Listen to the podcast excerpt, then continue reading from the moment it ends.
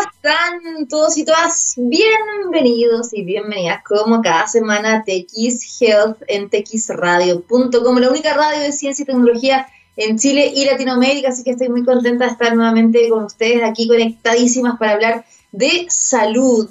Y bueno, eh, yo quería comenzar el programa haciendo obviamente un comentario respecto a la situación que está viviendo nuestro país sobre la pandemia, pero principalmente sobre las autoridades sanitarias. Han habido muchas noticias entre ayer y hoy respecto a ellas. Eh, renunció el jefe del Departamento de Epidemiología del Ministerio de Salud, Rafael Arauz, y va a ser eh, suplido por la doctora Alejandra Pizarro. Por otra parte, también renunció el subsecretario de redes asistenciales, Arturo Zúñiga, este martes. Y por otra parte, eh, ayer veíamos en las informaciones que el informe COVID-19 de la Comisión Investigadora de la Cámara de Diputados reveló que eh, claramente nuestro gobierno tuvo una estrategia mala eh, en enfrentar la pandemia, ocultando información y eh, de alguna forma es un informe muy lapidario respecto a la gestión que han tenido las autoridades sanitarias respecto a lo que está pasando en Chile. Y eso se suma también toda la investigación donde el tribunal le pide a el ministro actual Enrique París entregar los correos, que son cerca de 42 mil correos para investigar respecto a lo que está sucediendo y lo que sucedió también en Chile cuando estaba el ministro eh, Jaime Mañalich, que también renunció. Y bueno, él pidió un plazo de 42 días para entregar esta información, que sería cerca de año nuevo, ¿no? Así que hartas cosas complejas eh, y que claramente hacen cuestionar el desempeño de nuestras autoridades y de la credibilidad que tiene la ciudadanía hacia ella. Yo creo que eso es lo más complejo, ¿no? Cuando se rompen las confianzas, cuando vemos que en Chile hay cerca de 19.000 personas fallecidas por COVID-19, es un tema muy, muy complejo. Así que bueno, vamos a ver cómo sigue eh, este notición, ¿no? Tantas cosas que están sucediendo acá en Chile, me imagino que en sus países también. Así que eso. Hoy vamos a estar hablando de dos temas muy interesantes. Vamos a hablar sobre la epidemia de salud mental que está afectando a niños entre 1 y 6 años en Chile. Eh, lamentablemente lideramos todos los rankings en eh, la mala crianza que hay acá en Chile que afecta obviamente el desarrollo cognitivo y emocional de los más pequeños. Y también vamos a conocer una terapia, una inmunoterapia que se está utilizando para tratar el Alzheimer. Así que esos dos temas están muy entretenidos, eh, queremos obviamente compartirlos con ustedes. Los invitamos a que nos escriban con el hashtag en Twitter TXHealth, en Instagram es eh, también lo mismo y pueden seguirnos en arroba TXRadio en Twitter, arroba TX-radio en Instagram, en la mía es Andrea Obaid en ambas redes y escuchando por supuesto en txradio.com. Nos vamos con la música de Killers y a la vuelta vamos a estar hablando para comenzar sobre esta epidemia de salud mental. Ya estamos de vuelta después de escuchar buena música aquí en eh, TX en txradio.com, así que estamos conectadísimos y como ya les había mencionado, hoy día vamos a estar hablando de un problema eh, que es bastante preocupante. Primero, en el contexto de la pandemia, vemos muchos estudios que han demostrado que eh, los niños y niñas y adolescentes han sido víctimas de violencia intrafamiliar, Obviamente esto se suma a que los padres están mucho más estresados. Eh, esto además por el cambio de rutina que hemos vivido todos, no solamente en Chile, sino que en el mundo desde el teletrabajo, la teleeducación, convivencias en parejas que antes no eran tan común, ¿no? Y donde también han habido varias separaciones eh, y problemas maritales respecto a todo lo que nos ha traído como consecuencia la pandemia. Pero también respecto a eso, eh, los niños y niñas han sido bastante invisibilizados en esta pandemia, primero porque eh, se ha enfocado más el tema de los adultos mayores y las personas con riesgo, que son las que más se enferman o pueden hasta morir por COVID-19, pero sí hemos visto que hay muchos niños y niñas eh, y adolescentes que se han visto súper agravados con esta enfermedad, han fallecido, otros hospitalizados. Pero hoy día queremos abordar sobre el tema de la salud mental lo, mencionábamos, toda la sociedad ha sido también golpeada y nos ha afectado nuestra salud mental. Y hay varios estudios internacionales que además muestran que en Chile vivimos una epidemia de salud mental, principalmente en niños entre 1 y 6 años. Queremos conversar respecto sobre esto, por eso ya está con nosotros Felipe Recanelier, él es doctor en psicología, además investigador de la Universidad de Santiago y autor de seis libros. ¿Cómo está Felipe? Bienvenido. Bien, hola Andrea, nos vemos de nuevo. Nos vemos nuevamente. Hemos estado en varios medios. Sí. Nos vemos ayer. mira, antes de, profundizar en bueno, todos estos estudios internacionales que son bien alarmantes, como eh, yo tengo acá la información, pero primero me gustaría que contextualizáramos ¿no? sobre la pandemia, cómo ha afectado también la salud mental de los papás y las mamás, y que eso claramente es una consecuencia de cómo afecta a sus hijos e hijas. Y, y también me incluyo, ¿no? Yo también soy mamá. Lo que pasa es que ahí yo creo que tenemos tres caminos. Uno, el que más me preocupa a mí, y es que nada, es bastante probable que eh, aumentaron no solamente el maltrato, sino que las familias cuando están estresadas y ya tienen un antecedente de, gritar y golpear a sus hijos, eh, el susto es cuánto traumas se aumentó o se activó con la pandemia. Mm. ¿ya? Ese es como el lado preocupante y que tenemos que hacernos cargo después porque vamos a encontrar a muchos niños muy traumatizados y muy destrozados. Ese es un camino. El segundo es este camino más esperanzador de que los papás por lo menos de alguna manera aprendieron un poco más de sus hijos, aprendieron un poco más de actuar. Y aquí yo no me refiero a que ahora yo con mi hijo somos los mejores amigos porque jugamos todo el día, ¿me entiende? Y no pasamos bien. No, simplemente el convivir con alguien uno lo conoce, ¿me entiendes? Son cosas como inevitables en la interacción humana. Entonces, hay un punto como positivo de que quizás, y esperamos que un porcentaje altísimo de familias hayan cambiado un poco la visión de sus hijos, que los hayan conocido y que ese conocimiento conlleve a que ahora ya no voy a hacer las cosas que antes. O sea, dentro de los estudios que encontramos, nosotros encontramos que tiene uno de los países que más greta, reta y grita y castiga a los niños en 14 países.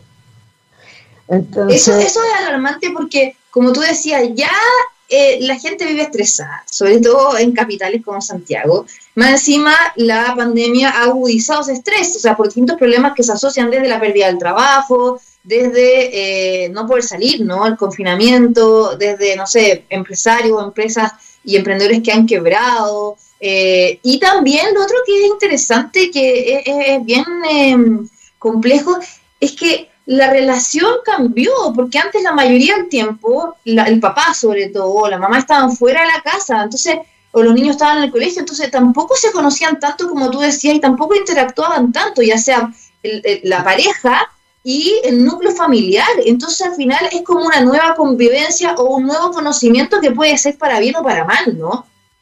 Bueno, claro, es que es ahí es donde uno tiene la experiencia de que por lo menos hayan un porcentaje de familias que sí van a aumentar el maltrato y va a aumentar el abuso y el trauma.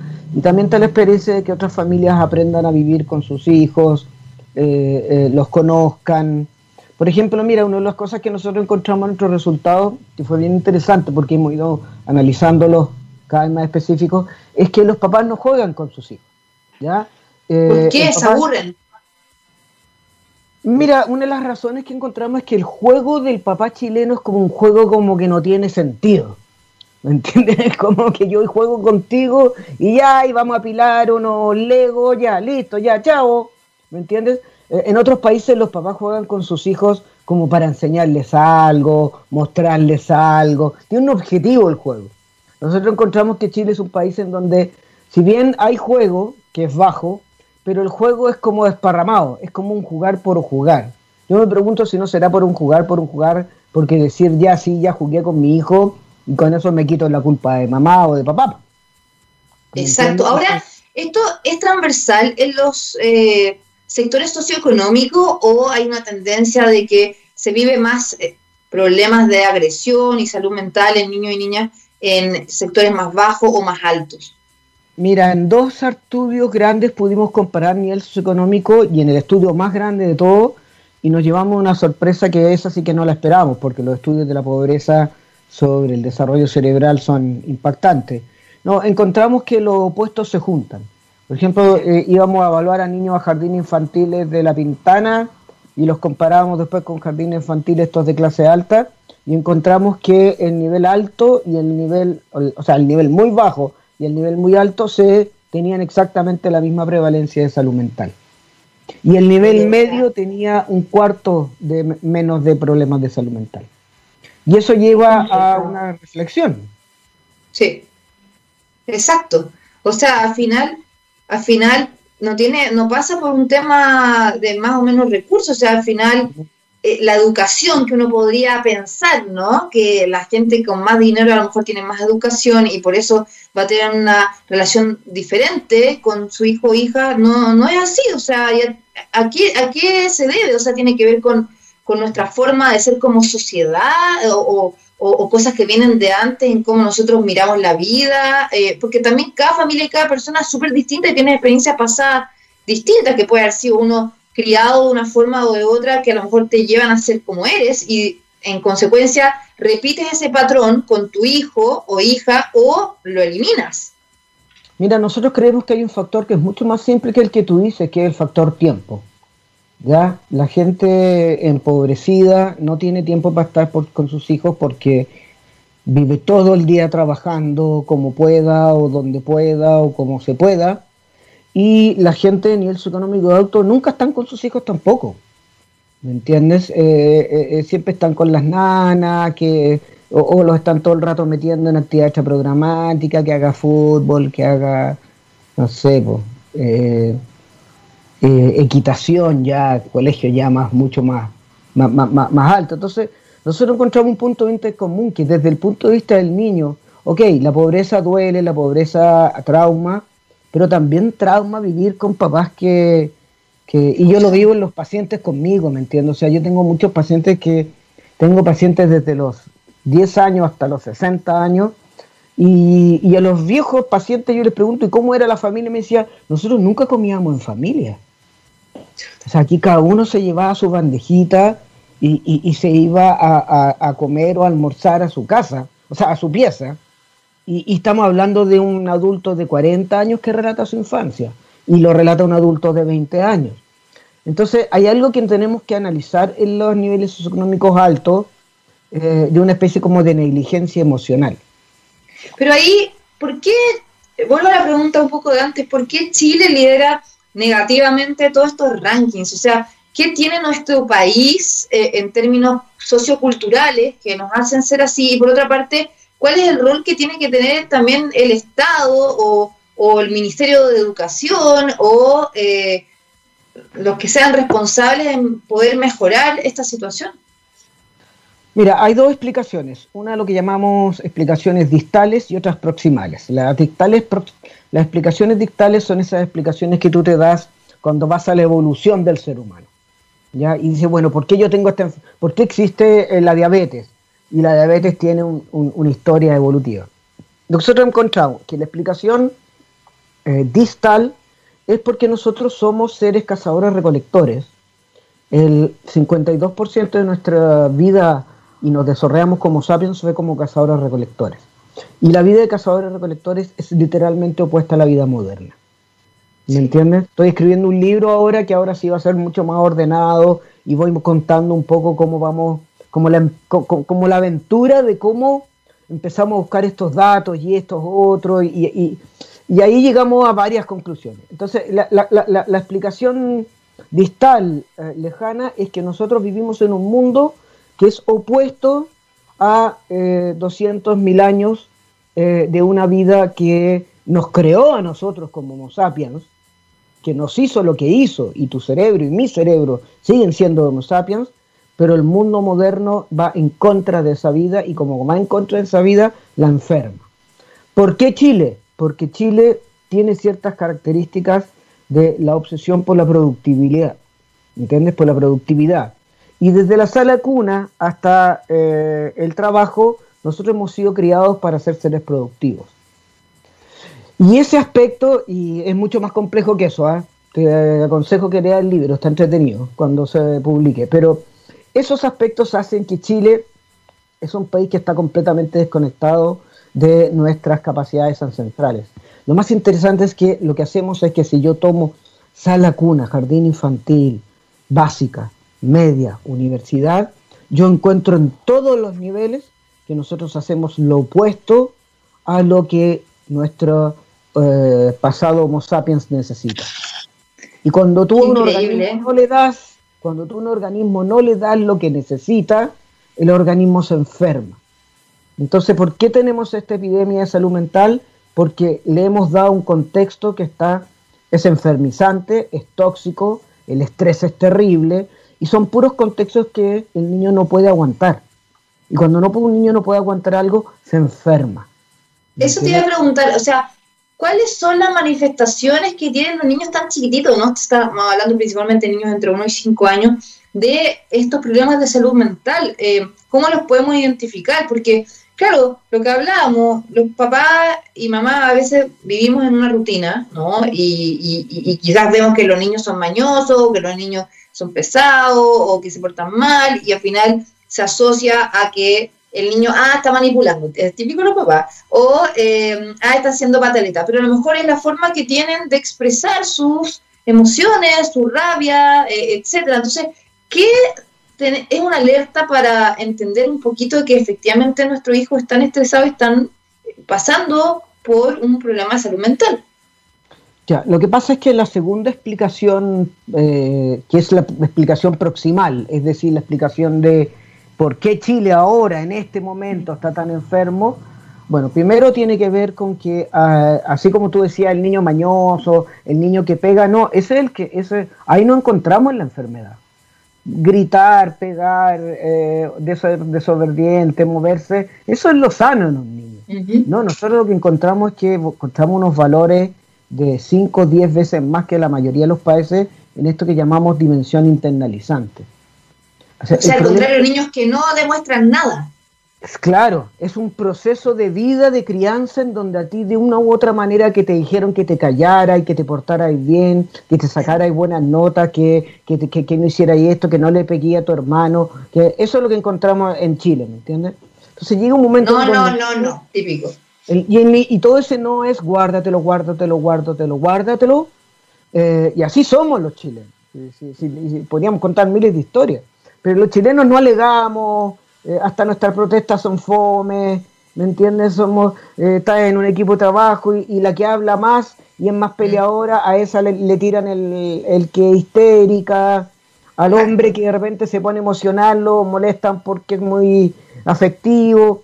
No, ahí nosotros vamos mostrando en el libro cómo desde la sala de cuna tenemos datos de que nosotros vamos criando a los niños de manera progresiva para ser unos pequeños robots ¿me entiendes? Unas pequeñas ovejitas, que todos piensen lo mismo, ¿me entiendes? Eh, eh, y con el objetivo de que al final de tener seres productivos que también piensen lo mismo, la creatividad no se fomenta, eh, el déficit atencional también es algo que si el niño lo tiene, lo tiene, lo tenéis que traer de vuelta medicado entero.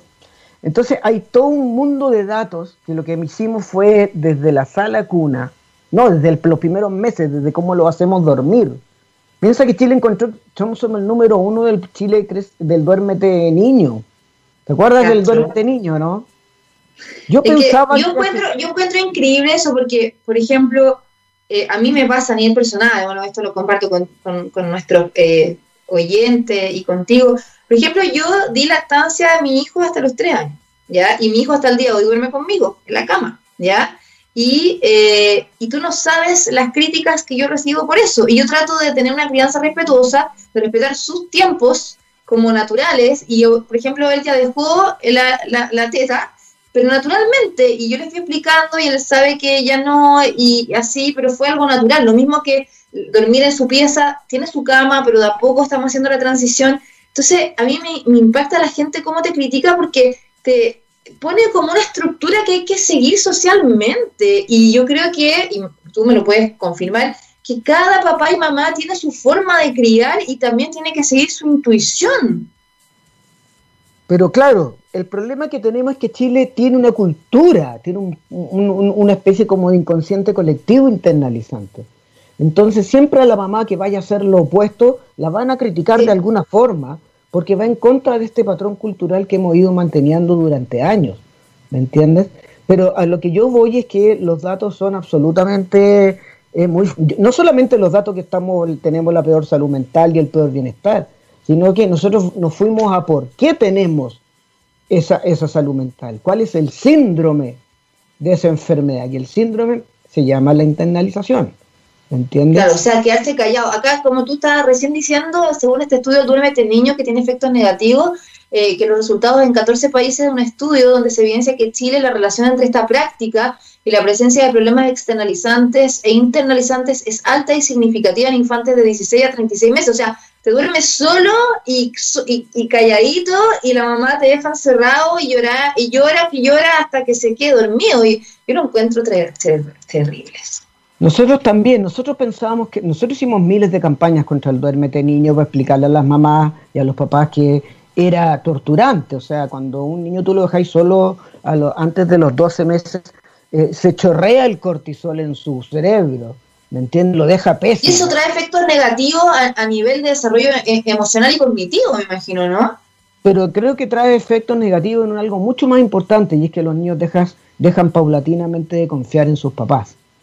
Entonces, cuando tú tenías un adolescente que tiene un problema y tú le preguntáis a él, yo lo, yo lo hago en la consulta, bueno, pero ¿por qué no se te ocurrió decirle a tu papá? Y los adolescentes me dicen, al último que le voy a decir es a mi papá si tengo un problema. Y yo le digo, pero ¿por qué?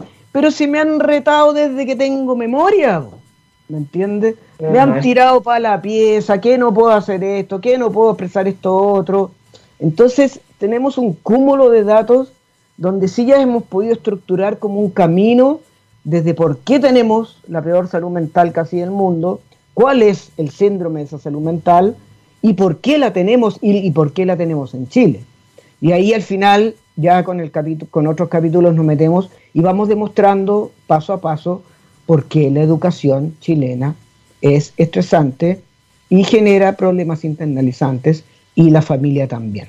Yo te preguntaba antes, eh, que nos quedó pendiente esa respuesta, sobre el rol del Estado, ¿no? el rol de las instituciones de los establecimientos educacionales, porque claro, acá estamos responsabilizando de alguna forma a los padres y las madres, pero ¿qué responsabilidad también tiene el sistema, no?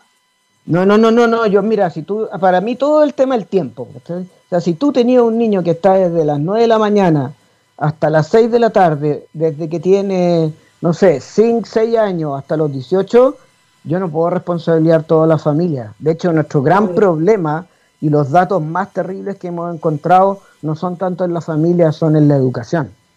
Esta educación y ahí debe cambiar, es una, es, una, es una educación muy eh, impersonal, por decirlo así, muy eh, competente, o sea, que exige mucho en competencias a, a los niños. Es que, ¿sabes? Lo que pasa es que, eh, Andrea, hay tantos datos y te los podría dar tanto, pero te los voy a resumir de esta forma.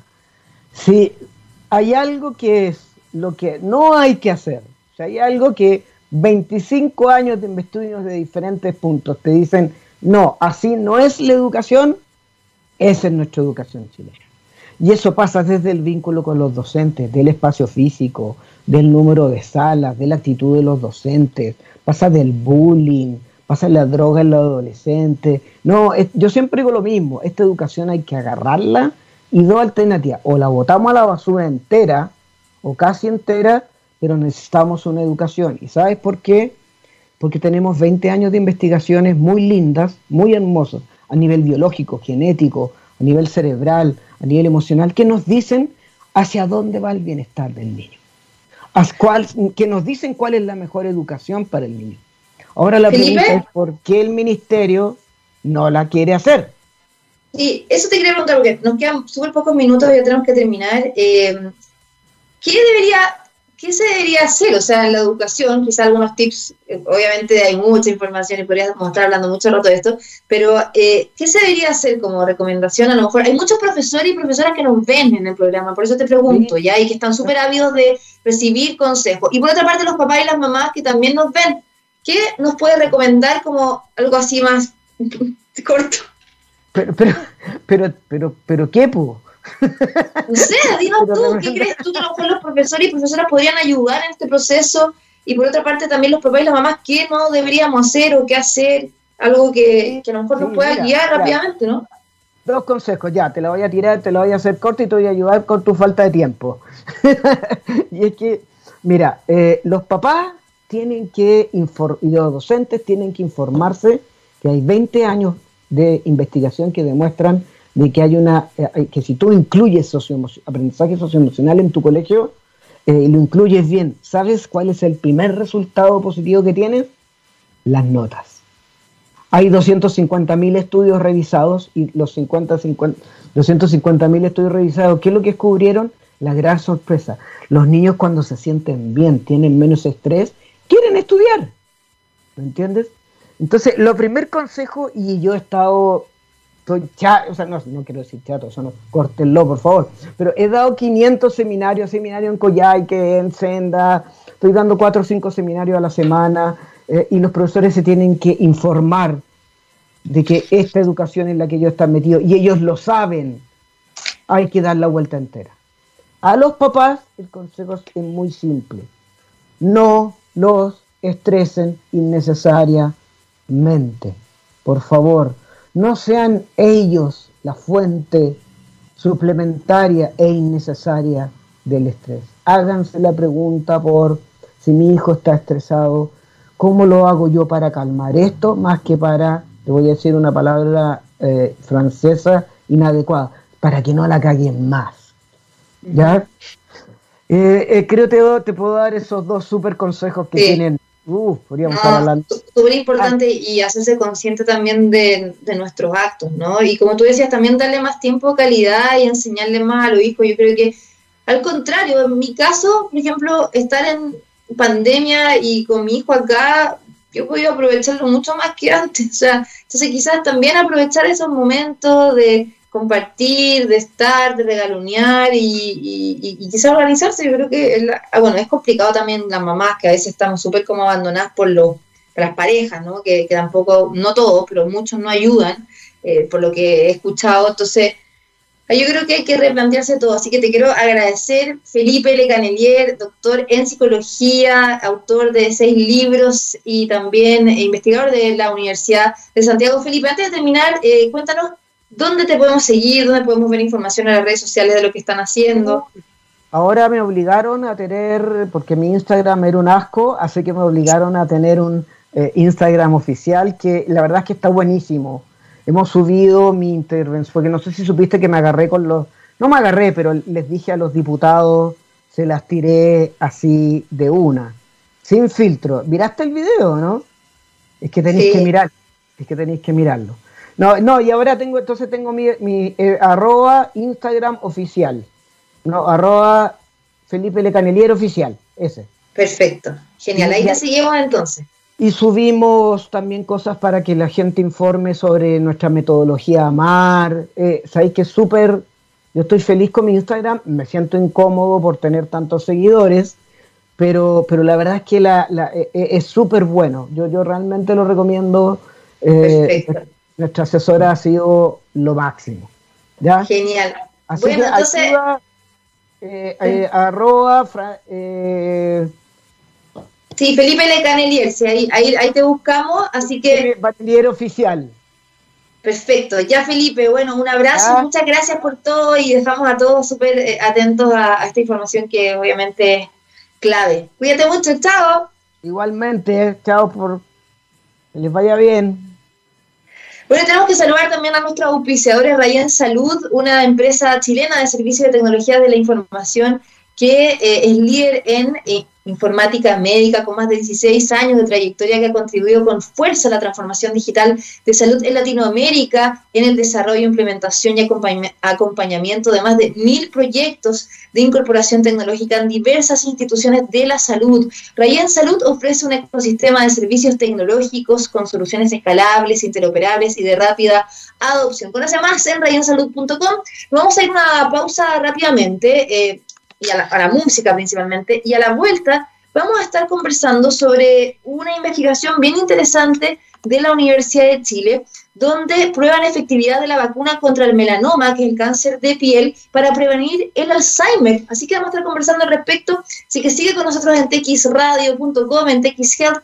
Vamos a la música y volvemos. Ya estamos de regreso aquí en TX Health, en txradio.com. Recuerden que nos pueden escuchar los martes de 3 a 4. Se repite el programa hoy día también de 9 eh, a 10 de la noche. Tenemos repetición los jueves de 2 a 3 de la tarde y el domingo de 6 a 7. Y estamos con nuestras redes sociales arroba Radio en Twitter, arroba TX-radio en Instagram, la mía es Andreo Baído en ambas plataformas y el programa queda en Spotify y también en SoundCloud, así que si se lo pierden pueden después escucharlo en cualquier lugar, de cualquier dispositivo móvil online y escuchar toda la programación excelente de txradio.com con todos los programas que tenemos que se escuchan en Chile y en toda Latinoamérica. Bueno, hablábamos recién de la epidemia de salud mental en niños de 1 a 6 años y niñas, por supuesto, también. Pero hoy queremos hablar de un tema súper positivo y eh, investigadores de la Universidad de Chile prueban efectividad de la vacuna contra el melanoma, que es el cáncer de piel, para prevenir el Alzheimer. Y esto ha sido muy interesante porque, eh, claro, ha podido ayudar eh, también en toda esta investigación a la población adulta mayor que sufre esta enfermedad. Queremos conocer más al respecto sobre este tema, por eso ya está con nosotros la doctora María Isabel eh, Berens, directora del Centro de Investigación Clínica Avanzada del Hospital Clínico de la Universidad de Chile y quien lidera este proyecto. ¿Cómo está, doctora? Bienvenida. Muchas gracias, muchas gracias. Muy bien, usted espero que también. Sí, aquí estamos eh, pasándola, por supuesto, de la pandemia, pero cuidándonos mucho. Doctora, eh, en primer lugar, para eh, contextualizar, ¿no? Porque hay muchas personas que a lo mejor no, no saben qué es el melanoma, que es el cáncer de piel, y por otra parte, qué es el Alzheimer, ¿ah? Y cómo de alguna forma estas enfermedades se unen, pero para algo positivo. Sí, sí. Mira, en primer lugar, yo quiero aclarar que que la investigación que estamos haciendo está a nivel todavía de animales. Entonces queremos probarlo y ojalá nos resulte, pero no quiero alimentar esperanzas todavía hasta no tener resultados positivos. Eso es muy importante aclararlo, y, pero por lo menos lo que yo destaco siempre es el avance que tiene la ciencia nacional, ¿no? Y que se estén haciendo este tipo de proyectos y obviamente ahí vamos a ir conversando en las etapas que pueden venir a futuro. Claro. Bueno, respondiendo a tu pregunta, el melanoma es un tipo de cáncer de piel, es el más maligno de los cánceres de piel, en el cual ha trabajado por largo tiempo los investigadores Flavio Salazar y Mercedes López, ambos de la Universidad de Chile, donde han desarrollado una, investigación importante para demostrar que la, la inmunidad que se genera contra ese tipo de cáncer puede ayudar a defenderse del cáncer. Entonces, han creado una vacuna para defender al paciente del melanoma. Y por otro lado, el Alzheimer es una enfermedad degenerativa, se llama enfermedades neurodegenerativas, que son enfermedades donde las células, las neuronas, se van muriendo y no se sabe la causa de ellas. Existen varias enfermedades neurodegenerativas, el Alzheimer es una de ellas, es la más conocida, la más frecuente. Y, nosotros lo que hemos visto en, en, experimentos epidemiológicos es que los pacientes que han tenido cáncer en el pasado y se mejoraron, desarrollan menos Alzheimer en el futuro. Y los pacientes que tienen Alzheimer desarrollan menos cáncer en el futuro. Eso mirando bases de datos antiguas. Y eso se pudo demostrar en otros estudios, en otras partes del mundo también. Se pudo como comprobar que, es ver, que así es. Porque al principio podía ser que fuera solo una muestra muy pequeña, pero se ha demostrado en grandes grupos de poblaciones y en general se ha reportado que hay esta asociación inversa, o sea que tener una enfermedad protege de tener la otra. Entonces lo que, que nosotros queríamos estudiar era qué puede haber que cuando uno contrae una enfermedad lo protege de la otra. Exacto. Entonces, una posibilidad es eh, la inmunidad, eh, las defensas que uno desarrolla para una enfermedad, a lo mejor al, generar esa defensa también te defiende de la otra enfermedad. Y, y, con esa hipótesis planteamos hacer estos experimentos en ratones. Son ratones modelo de Alzheimer, son ratones eh, fabricados, digamos, para que desarrollen la enfermedad, y se ve porque desarrollan placas de amiloide en el cerebro parecidas a las que tienen los pacientes que tienen Alzheimer, y también se hace un ensayo de memoria del ratón, se lo pone en una, en una plataforma para ver si el ratón recuerda dónde había un pocillito con agua. Entonces, haciendo esos estudios, uno puede estudiar en animales el efecto de algo que uno quiere probar, si sirve o no.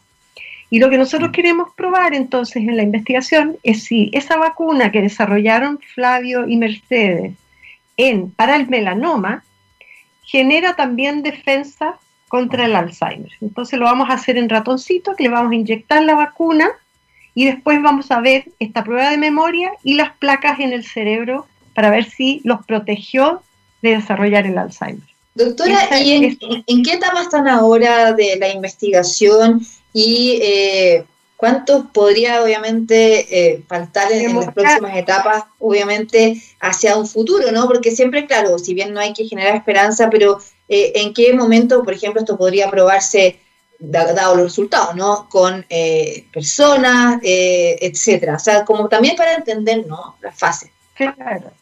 Eh, bueno, la etapa en animales, el proyecto que tenemos es un proyecto FONDEF que está financiado para dos años y esperamos cumplir en los dos años y poder responder la pregunta principal.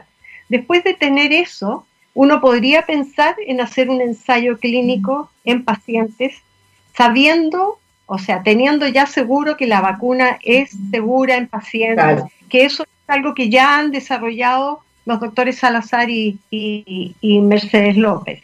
Entonces sería una etapa, no estaríamos tan en pañales, sino que ya partiríamos un poquito más avanzados porque ellos ya han hecho estudios de, o están haciendo estudios de seguridad para demostrar que no hay problema. La vacuna, eh, eh, con una vacuna anterior, ellos ya habían mostrado resultados positivos en pacientes, así que es posible que, sea el, mismo resultado y la misma vacuna sirva también. Pero ahora eh, el, doctor Salazar con la doctora López vienen trabajando hace muchos años en la inmunoterapia, ¿no? Que eh, es, eh, bueno, yo me acuerdo que hace muchos años estuve haciendo un reportaje con ellos de todo el proceso de extraer, por ejemplo, las células dendríticas eh, y que son de alguna forma nuestras defensas, nuestros soldados, inyectárselas de nuevo al, paciente y con eso se fortalecía el sistema inmune y eso hacía que eh, con este fortalecimiento eh, podían combatir de mejor forma las células malignas que son del cáncer, en este caso del melanoma. en ese sentido, ¿cuál es la diferencia entre esta terapia, que es la inmunoterapia, con la vacuna? ¿Estamos hablando de lo mismo o son cosas diferentes? Es, muy parecido. En el fondo, ellos antes se extraían del mismo paciente las células dendríticas y las volvían a aplicar, pero ahora desarrollaron una vacuna que sirve para, no es necesario sacarle al mismo paciente, sino que sería una vacuna que sirve para el cáncer de melanoma para cualquier persona. Y esa es la nueva vacuna y la que nosotros probaríamos, que se llama Trimelvax, que ya, ya, la, ya la tienen patentada y es, eh, está en estudio eh, en pacientes también. Ahora, esto es súper interesante, o sea, esta, esta, relación que hay entre lo que usted decía, o sea, los pacientes que desarrollan Alzheimer, que tienen menos posibilidad de tener eh, cáncer, específicamente melanoma o cualquier tipo de cáncer. Los estudios que se han hecho eh, son de cualquier tipo de cáncer. Cualquier tipo de cáncer protege de Alzheimer y el Alzheimer protege de cualquier tipo de cáncer. Eso es es como que es bien general la defensa, no es particular para un cáncer. Hay algunas dudas de que a lo mejor algunos cánceres no protegen del Alzheimer, pero en otros estudios sí. Así que yo diría que en general es para todo tipo de cáncer, inclusive los cánceres de piel menos malignos que el melanoma, como el cáncer vasocelular, esos que salen y que solamente se estirpan, esos también protegen del Alzheimer. Doctora, ¿y por qué hasta ahora siempre eh, las investigaciones internacionales no han eh, hecho un trabajo eh, muy importante sobre el Alzheimer? No hay una cura contra el Alzheimer, ¿no? O sea, ¿qué es lo que pasa también con esta enfermedad y, cuáles son los avances científicos que hay en esta materia? Y que claramente lo que ustedes están trabajando se suma más, ¿no? A este esfuerzo internacional por encontrar una solución. Un tratamiento ha sido muy difícil, ha sido muy esquivo el Alzheimer para, para conseguir una terapia adecuada. Lo que existen son fármacos que ayudan a evitar el avance, a disminuir la velocidad del avance, pero no a revertirlo. Y la investigación que se está haciendo actualmente se trata de las vacunas que eh, son también vacunas, pero son anti-amiloide, la mayoría de las que se están probando. Son pensando que la amiloide es la proteína principal e inicial de la enfermedad, la idea es darle algo que combata la amiloide. Y esos se aplicaron muchos años y no resultó, pero se cree que fue porque se, se hicieron en una etapa muy avanzada de la enfermedad. Entonces la idea actual es adelantarlas para las etapas cuando la enfermedad está recién empezando o incluso antes de que empiece, cosa de prevenir el desarrollo de la enfermedad. Y esa investigación todavía se están dando, todavía no están los resultados definitivos, definitivos, pero probablemente es una enfermedad multifactorial, no, no es solo una cosa lo que hay. Entonces hay que probar de distintas maneras y a lo mejor el tratamiento va a ser combinar distintas terapias para evitar la demencia en la población. Claro. Ahora, doctora, bueno, según los datos científicos, ¿no? Usted me lo tiene que corroborar, pero tanto el cáncer, algunos tipos de cáncer y, también el Alzheimer tienen em, factores genéticos, ¿no?